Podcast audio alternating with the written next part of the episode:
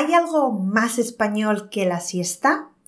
Probablemente lo haya, pero cuando se menciona la palabra siesta, inmediatamente la mayoría de las personas piensa en España.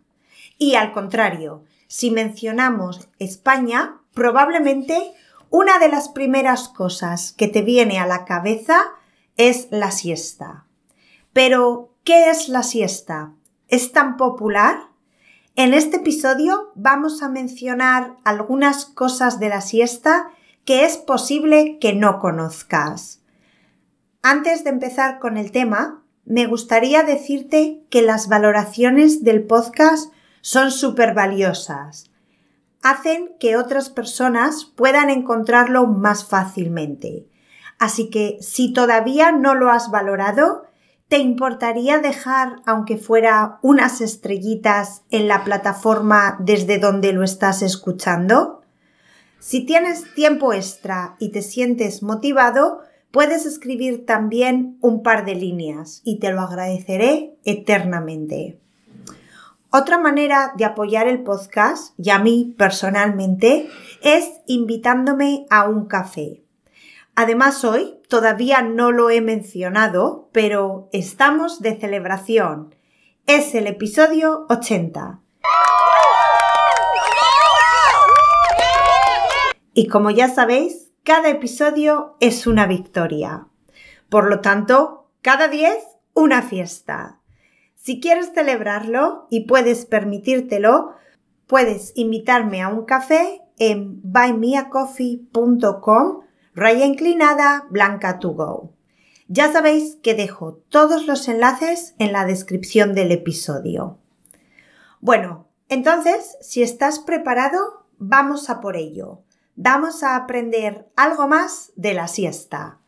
Episodio 80 de Blanca to Go. La siesta. Estoy segura de que has escuchado hablar de la siesta y sabes lo que es.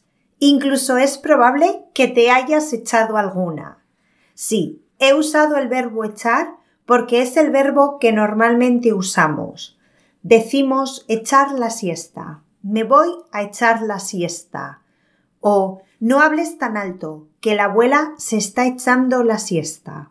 También podemos usar dormir la siesta, aunque yo diría que no es tan común y nunca usamos tomar una siesta. Aclarado esto, vamos a ver algunas cosas de la siesta, curiosidades. La primera es que su origen es ancestral y la palabra de hecho viene del latín. Hace referencia a oram sexta, que es cuando los romanos descansaban y echaban una cabezadita.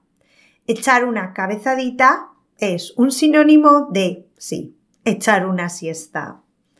La segunda curiosidad es que hay dos tipos de siesta. La más popular es la de después de comer. En unos minutos vamos a hablar más de cómo funciona esa siesta. La otra es la que se conoce como la siesta del carnero, que es la de antes de comer.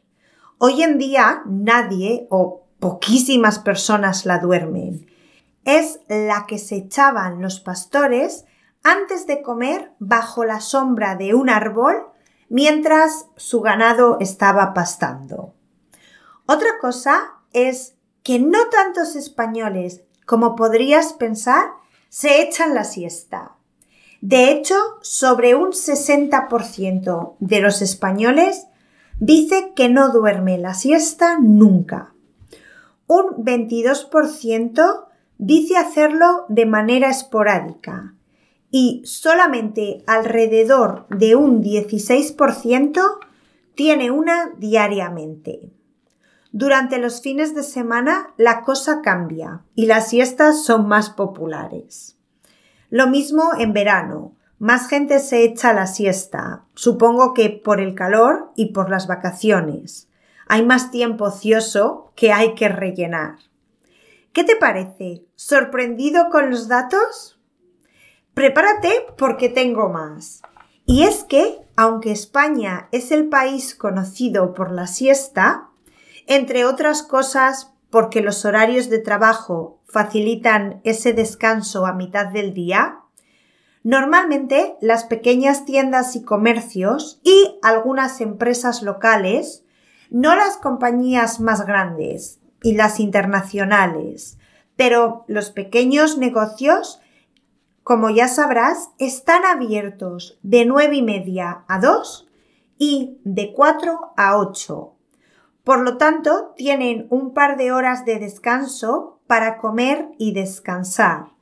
Y depende de muchas cosas, de dónde vivas, la distancia al trabajo, etc.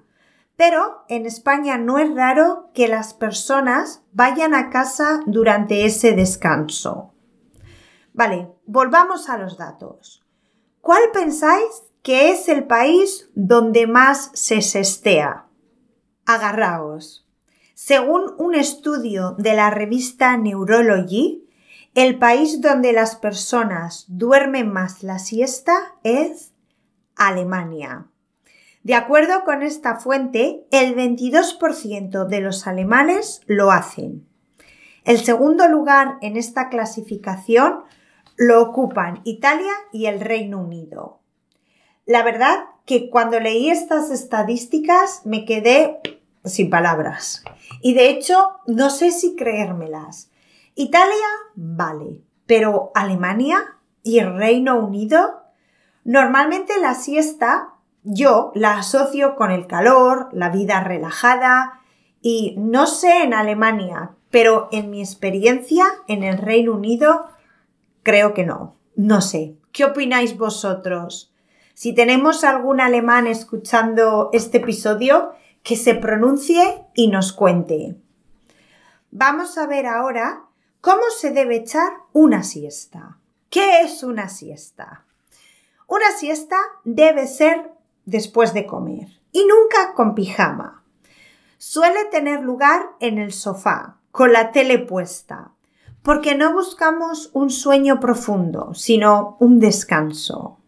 Muchas veces, en comidas familiares, mi abuelo solía incluso quedarse dormido, él decía que, traspuesto, en la silla, cerraba los ojos después del postre, mientras el resto estábamos de sobremesa, y los abría un rato después, para unirse a la conversación. Y es que otra regla de la siesta es que no debe ser larga. La ideal es entre 20 y 30 minutos. Las personas que se echan la siesta habitualmente, por ejemplo, uno de mis tíos, tiene esto muy interiorizado. Él cierra los ojos y como mi abuelo, los abre un rato después. Nunca durante más de 30 minutos. No tengo ni idea de cómo lo hace. Es un misterio. He escuchado que hay un truco para las personas que no tienen el mismo control que mi tío. Y es el de, bueno, uno, ponerte el despertador. Y el otro truco, un poco más tradicional, es dormirte con una pelota pequeña, como una pelota del golf o una cosa que puedas tener en tu mano. Y después de 30 minutos, supuestamente cuando empieza el sueño profundo o no sé qué pasa, pero los músculos se relajan y la pelota va a caer al suelo haciendo que te despiertes. La verdad que yo no lo he probado, así que si alguien lo quiere poner en práctica, también que me cuente el resultado. Estas son las guías generales, pero siempre hay excepciones. Hay veces que si sabes que vas a salir de fiesta o tienes un evento, tu siesta podría ser en la cama y en pijama.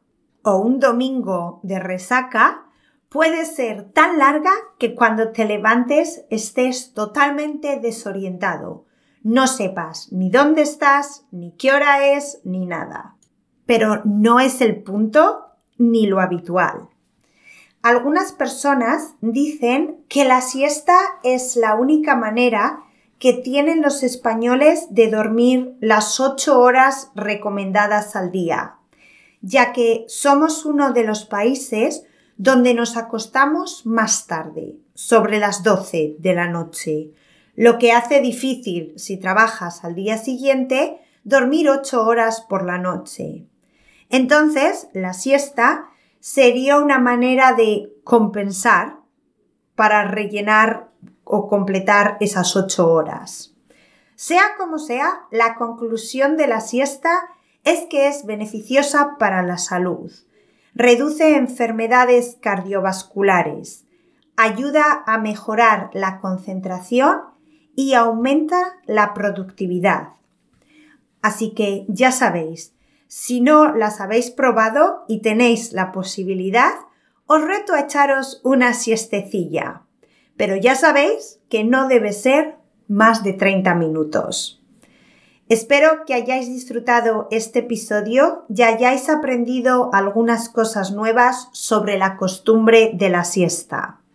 Ya sabéis que ahora os espero en Instagram. Me podéis encontrar en arroba SpanishWithBlanca para que me digáis qué os ha parecido el episodio y qué pensáis de la siesta. ¿Os la echáis con frecuencia durante las vacaciones? Contadme. Por último, recordaros que si queréis conseguir la transcripción de este y el resto de episodios con las palabras de vocabulario y la actividad extra, solo necesitáis visitar mi página web blancatogo.com y uniros a la comunidad de Blanca2Go. Ahora me voy a ir despidiendo hasta la próxima semana. Un abrazo grande.